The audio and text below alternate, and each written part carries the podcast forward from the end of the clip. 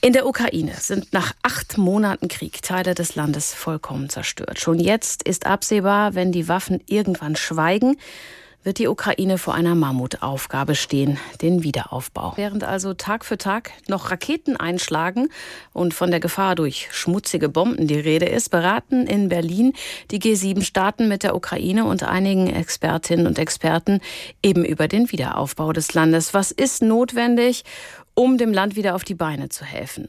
Ist das zu früh? Darüber habe ich vor der Sendung mit dem Osteuropa-Experten Professor Heiko Pleines von der Uni Bremen gesprochen.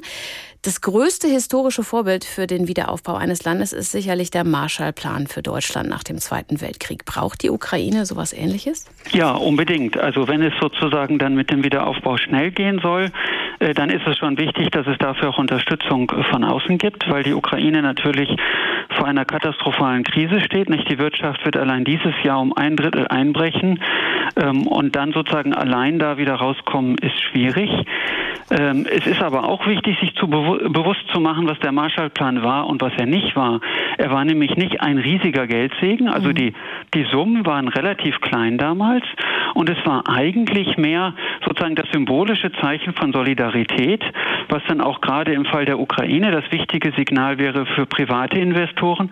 Es lohnt sich in der Ukraine beim Wiederaufbau mit dabei zu sein, ähm, weil es dann eben auch von den westlichen Staaten, im Fall der Ukraine vor allen Dingen dann eben die EU, Unterstützung gibt, was Rechtssicherheit, äh, was Exporte, was Korruptionsbekämpfung betrifft. Und das ist viel wichtiger als einfach nur das Geld. Der Marshallplan wurde ja nun jetzt aber 1947 aufgesetzt, also zwei Jahre nach dem Ende des Zweiten Weltkriegs. Und die Ukraine ist noch mittendrin in diesem Krieg. Ist es nicht ein bisschen zu früh, um schon so konkret über Wiederaufbau zu reden?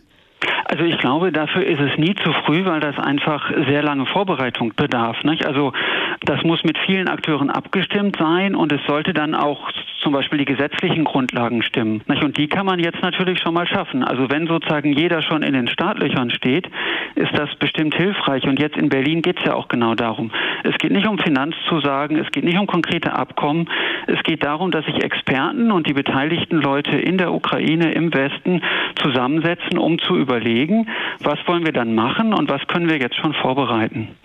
Die Weltbank geht davon aus, dass der Anteil der ukrainischen Bevölkerung unterhalb der Armutsgrenze dieses Jahr von 2 Prozent auf mindestens 21 Prozent ansteigen wird. Also jeder bzw. jede Fünfte, die können doch gar nicht auf den Wiederaufbau warten. Die brauchen doch äh, kurzfristig Hilfe.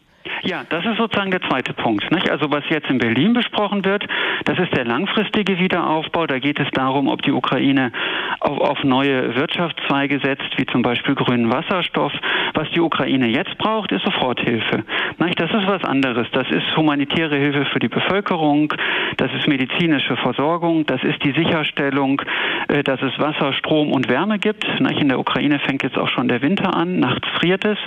Ja, und dass die Menschen dort eben einfach überleben können äh, und nicht wieder aus dem Land fliehen müssen. Das ist Soforthilfe, das wird auch gebraucht. Das ist jetzt nicht das Thema in Berlin, aber das ist akut natürlich sehr wichtig. Trotz all der Zerstörung und dem Leid, das wir täglich äh, aus der Ukraine mitbekommen, haben Sie in einem anderen Interview mal gesagt, dass der Wiederaufbau auch die Chance für substanzielle Reformen des ukrainischen Staates mit sich bringen könnte. Sie haben eben schon die Korruptionsbekämpfung angesprochen. Geht es auch in die Richtung, die der Kanzler gerade angesprochen hat, im Hinblick auf eine EU-Mitgliedschaft? Ja, genau, das ist genau das, was damit gemeint ist. Also da geht es nicht nur um Korruption. Da geht es zum Beispiel auch einfach um, um technische Standards, dass die Produkte, die in der Ukraine produziert werden, dann auch sofort in der EU verkauft werden können und nicht erst noch viele Überprüfungen und Einfuhrbeschränkungen da im Weg stehen.